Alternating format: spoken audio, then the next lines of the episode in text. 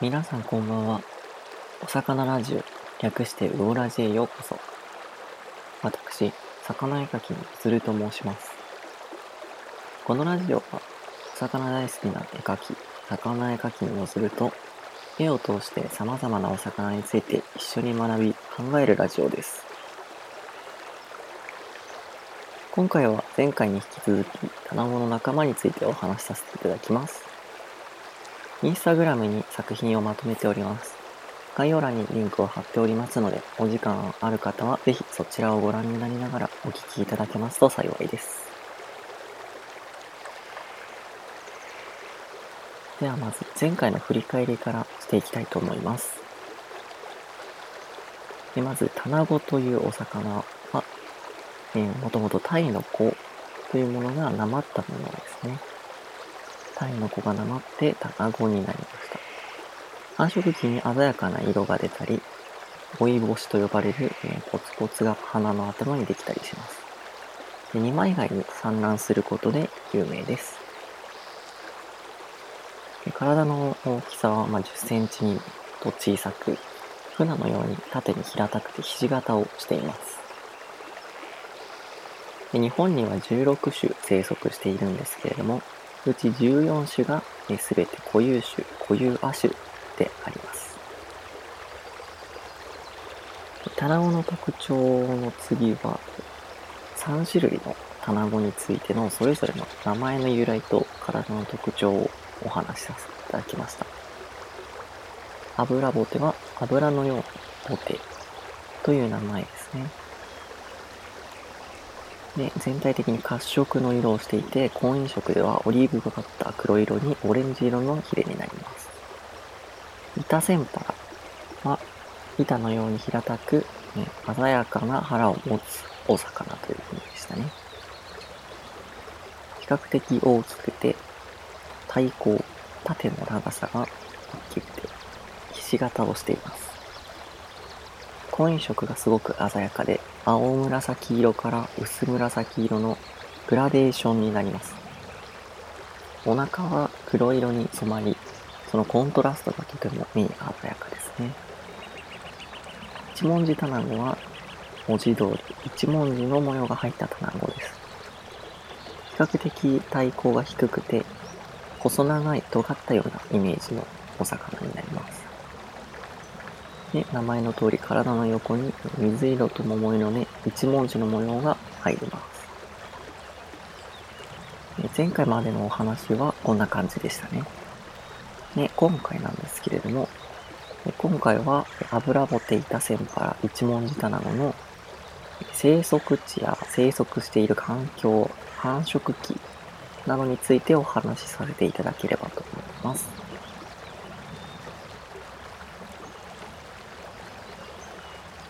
まず、アブラボテですね。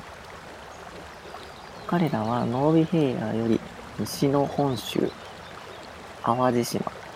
ね、香川県、また、えー、九州の、えー、北中部や長崎県の一部の島などに生息しています。繁殖期は4月から8月ですね。まあ、大体春頃から夏にかけてが繁殖期です。で日本の淡水魚っていうのは結構繁殖期が夏になりまして、婚姻色を表す魚が多いんですけれども、夏の時期になりますといろんなお魚が婚姻色を一斉にこう出すんで、すごく普段より鮮やかな、え、淡水魚たちの姿を見ることができます。油ボテは、えー、川の、えー、中流や下流の方ですね。または、えー、細かい枝分かれした流れですね。枝分かれした流れ水路などに生息していて、ちょっと流れのあるところを好むようです。お魚によって流れの強いところ、弱いところの好みもありまして、油ボテの場合は、ちょっと流れのあるところですね。そんなに強くはないけど、まあ、止まってる、完全に止まっている流れのほとんどないようなところではない、少し流れのある場所を好むようです。で雑食性でしていろんなものを食べます。川の底にひっついている苔や底の方に生息している動物なんかを食べたりしているようです。アブラボテは日本の固有種、つまり地球上どこを探しても日本のこのもともと生息していた地域にしか自然には存在していないお魚になります。え先ほど前回の振り返りのところでお話ししたと思うんですけれども、日本にもともと生息している16種の卵たち、うち14種が固有種、固有亜種ということで、地球上どこを探しても日本にしか生息していない、もともと生息していない生き物たちが、卵たちの仲間は大半を占めている状態になっていますね。アブラボテもその固有種の一種になります。で日本では、え環境省というところがレッドリストというものを作成しています。このレッドリストというものは何なのかなんですけれども、皆さん最近ニュースとかで聞くこともあるのかなと思うんですけれども、絶滅危惧種という単語ご存知かと思います。この絶滅危惧種に指定するのを環境省が行っていて、その絶滅危惧種に指定されたり、それに近しい評価をなされている生き物たちを一挙に集めて変遷したものをレッドリストと呼びます。で、このレッドリストに、えー、油棒というのが掲載されておりまして、その値は準絶滅危惧かっこ NT という段階になります。この準絶滅危惧っていうのピンとこないと思うんですけれども、一応環境省のレッドリストのカテゴリーは全部で8段階ありまして、絶滅から情報不足。や絶滅の恐れのある地域個体群というところがありまして、まあ、絶滅にどれだけ近いのか現状どれだけ近いのかというものを表した段階になってきます。まあ、全部で8段階と言いますが、えー、絶滅というのがまず1段階ありまして、その後に続いていくんで、現在こう生息しているのは7段階。でまあ仕分けられるんですけれども、まあ、その中にもちょっと情報不足っていう段階があったりとか、まあ、地域個体群っていうくくりでちょっと種全体というわけではない。という、まあ、ちょっと考え方。が難しい段階もありまして、まあ、厳密に8段階でこう階段上に危機を表しているというわけではないんですけれども、まあ、大体危機を表しているのは5段階ぐらいが絶滅までのどのぐらいの近さなのかっていうのを表していまして、絶滅に一番近いのが野生絶滅で、その次が皆さんよく聞くであろう絶滅危惧種になるんですけども、絶滅危惧種には1類と2類があります。で、その中でもさらに1類の中には 1A 類、1B 類という、カテゴライズがありまして、1A の方がより絶滅に近いです。で、その次に 1B があり、2類が続いていく。で、2類のさらに奥に準絶滅危惧種という段階がありまして、アブラボテはこの準絶滅危惧という段階に指定されています。で、えー、絶滅危惧種と呼ばれるのはこの絶滅危惧1類2類を含む、えー、この2つに該当する子たちを絶滅危惧種と呼ぶので、一応準絶滅危惧に指定されているアブラボテは絶滅危惧種ではございません。なんですけれども、まあ、もう少しで絶滅危惧種になりますよという危険度合いなので、まあ、普通にたくさんいるように見えるんですけれども、まあ、実はそうではなくて、まあ、どんどん数を減らしていってしまっているという状況を指しています。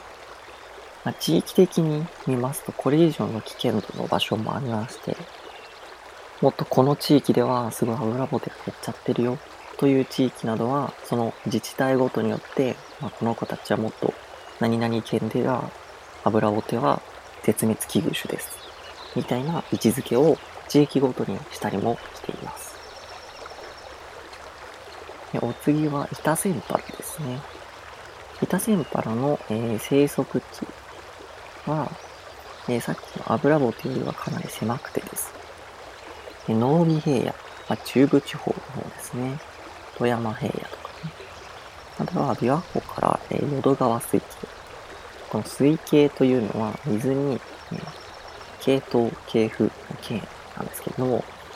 その川の流れ、主流となっているこの淀川だと淀川の川の流れとそこから派生している水路を全て含めて水系と呼ぶんですね。なので、琵琶湖から淀川水系、琵琶湖淀川水系っていうのは、琵琶湖から淀川を伝って、淀川のその枝分かれした先まで全てという意味ですね。まあ、すごくなんか範囲広い感じがするんですけれども、まあ、実はそうでもなくて、その生き物によって好む場所があるので、まあ、ここというその明示、ここをこういうところに、こういうところにたくさん住んでるっていうイメージはなかなかできないので、こういう大雑把な伝え方をしているというのもありますし、あまりにもこう数が少ないと場所がそのしっかり分かってしまうと逆にたくさん取られて悪いことに使われたりとかする可能性もあるので、まあ、明確には明示しないという意味合いも含まれていると思います。板船パの繁殖期なんですけれども、9月から11月とされています。先ほど日本の淡水魚の繁殖期は結構夏に多いよっていうお話をしたんですけれども、板船パラは卵でいう秋型の繁殖期を持っています。なんで、板船パラは、まあ、夏場に見ると結構地味な色合いをしていることが多いですね。だいたい1年で成熟して繁殖後に死んでしまうことが多いので、寿命は1年ではないかとされているそうです。でイタセンパラは植物食性と言われておりまして、岩にくっついている苔なんかを主に食べて生活しているようです。イタセンパラも日本の固有種になります。で、さらに、えー、ラセンパラはですね、天然記念物と国内希少野生動植物種に指定されています。なので、イタセンパラは無許可での採捕や飼育は禁止されているんですね。なので、素人がこう、捕まえたりとか、それを持って帰って飼育したりとかは絶対禁止なんですね。なぜかというと、非常に数が少ないからなんですね。もうほとんど研究者の方々も真剣に探さないと彼らの姿を見つけることができないというような状態になってしまっているほど数を減らしてしまっているので、一般の方々がそうやってこう取ったりしちゃうと簡単にこういなくなってしまう可能性があるんですね。なので、禁止されております。で、えー、環境省のレッドリストの、えー、段階の評価、カテゴライズは、えー、先ほど説明した絶滅危惧種の中にある絶滅危惧 1A かっこ CR に該当しております。絶滅危惧 1A 類のカテゴライズなんですけれども、これより絶滅に近いカテゴライズは野生絶滅というカテゴライズになっておりまして、これは何を意味するのかというと、もう自然の川ではこの魚は見られないよという状態ですね。まあ、つまり水族館とか研究機関、そういった場所でこの研究用に飼われている飼育展示用に飼育されている子たち。しかも地球上にはこの種は存在しないよ。というような状態です。その場合はもう繁殖をそこで行うしか増やす方法がないので、本当にもう絶滅と隣り合わせというような状態なんですね。まあ、その一歩手前のカテゴライズということは、いかにタセンパラたちが一気に追いやられているかが分かっていただけるかと思います。ね、えー、先ほど生息地、生息している地域で、え琵琶湖っていうお話したと思うんですけれども、ま、研究によると、まあ、滋賀県ではもう絶滅しちゃってるんじゃないかというお話が、まあ、濃厚なんだそうですね。で、え、お次は一文字タナゴに行きたいと思います。一文字タナゴは、えー、ノーウェ平野から、え、三方湖、琵琶湖、淀川水系や由良川や加古川の各水系に生息しています。まあ、大体地域的な範囲で言うと、中部地方の西側から、まあ、兵庫県ぐらいの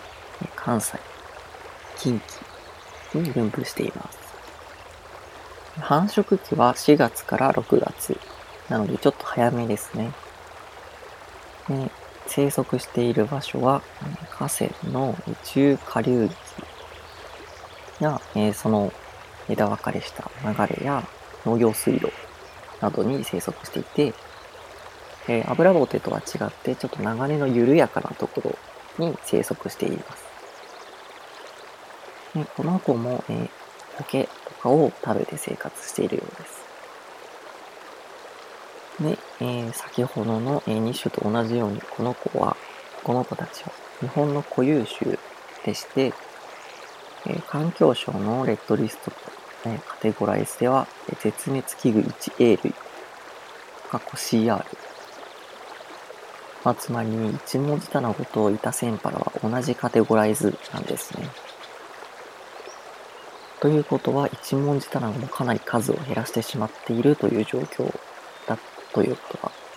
まあ、分かっていただけるかなと思うんですけれども、えー、滋賀県では、一文字タナゴは指定希少野生動植物種というものに指定されていまして、滋賀県の中では一文字タナゴは、えー、先ほどのイタセンパラと同じように、無許可で取ったりとか飼育したりするのは禁止になっております。一文字卵は地域的な指定なので、滋賀県以外のところでは、まあ、実質することは、まあ、違反ではない。何か処罰を受けるわけではないんですけれども、まあ、板船舶はそうじゃなくて、他の場所でそういったことをしても全部ダメですね。もしかしたらちょっと一文字卵の滋賀県以外にもこういった指定があるのかもわかんないんですけれども、まあ、そこはその、もし、これを聞いてる方が、まあ、一文字単語1、板センパラに限らず、もっと他の魚ですね。他のお魚を捕まえたいな、ちょっと狙って取りに行きたいなって思った時は、まあ、必ず、その子たちが置かれてる状況ですね。今言ったような、どれだけ数を減らしているのか、みたいなカテゴライズであったりとか、そういった生息地の自治体が、その子たち何か特別な条例みたいなものを定めていないか？とか、そういったところを、まあ、念入りにこう調査して、それで大丈夫なのかどうかを確認してから向かった方がいいですね。むやみやたらにこう取っちゃって数を減らしてしまうっていうのも良くないですしね。えー、ということで3種類見てきましたが、えー、繁殖期はやはり夏に多いんですね。まあ、板千原はちょっと例外的なんですけれども、夏はまあ日本淡水魚の季節と言っても過言ではないでしょう。まあ、桜がね、春先にこう薄い桃色の花を咲かせるのと同じように、日本の多くの淡水魚は夏に鮮やかな婚姻色をね、示すことですごく鮮やかで楽しい季節になってるんですね、我々からすると。でこの婚姻色っていうのは、なんか種類ごとに出やすい出にくいみたいなものが結構飼育環境下ではあるみたいで、イタセンパラは結構そのシーズンの時に行ってもめちゃくちゃ鮮やかな色が見られるかっていうと、まあ、結構そうでもないんですよね。なかなかその自然界のこう四季と飼育環境下で管理された環境ではちょっとやっぱり違うじゃないですか。温度の変化とか、なんか環境の変化みたいなものが飼育下では結構再現しづらいんですよね。なので、それでこう、季節をお魚たちが勘違いしちゃうみたいなことも結構起こるんで、まあ基本的に夏が繁殖期ですよっていうお話はしたんですけれども、まあ飼育している水族館ですね、水族館とかに見に行った場合は、まあ、必ずしもそうではないというところがちょっとありますね。なんで、板線パラ、鮮やかに色が出ている板線パラが見れたときはすごくラッキーですね。まあ、ただ他の、えー、アブラボって一文字卵は、えー、割と普通にその時期に行っていただければ、まあ、素直に色を見ることができるんじゃないかなと思いますね。まあなんか体感なんですけれども、一文字卵と油ボテは結構、こう繁殖期を少し過ぎたりしていても、まあ、結構その、婚姻色鮮やかに見れること多くかったイメージがあるんで、まあ割かしその2種が見やすいんじゃないかなと思います。ね、えー、ここまで見てきた3種類ですね。アブラボテは準絶滅危惧なんですけれども、他2種は、えー、絶滅危惧 1A 類という、もう絶滅まで本当に秒読みというところになっているんですけれども、まあ、全体を通してアブラボテも含めて減少傾向にはありますね。でなぜ減少しているのかと言いますと、主に川の改修工事が原因だとされています。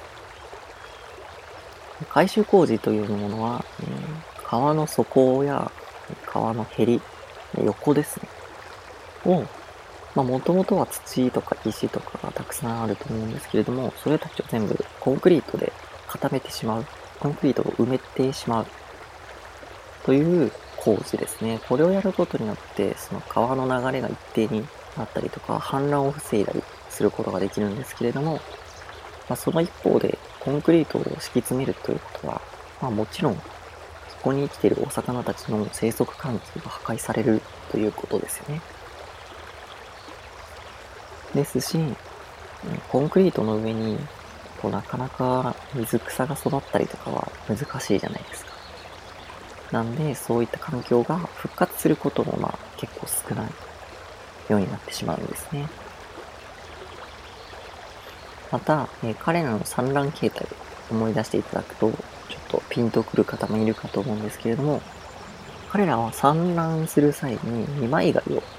使いますよね。なんですけれども、その回収工事によって二枚貝たちもいなくなってしまいますし、まあ、全体として本当に二枚貝も少なくなってきているんですよね、実は。なので、彼らが姿を消すと自然界では産卵できないので、卵たちも同様に姿を消してしまうということが、えー、起こってしまっているんですね。えー、また、えー、国外外来種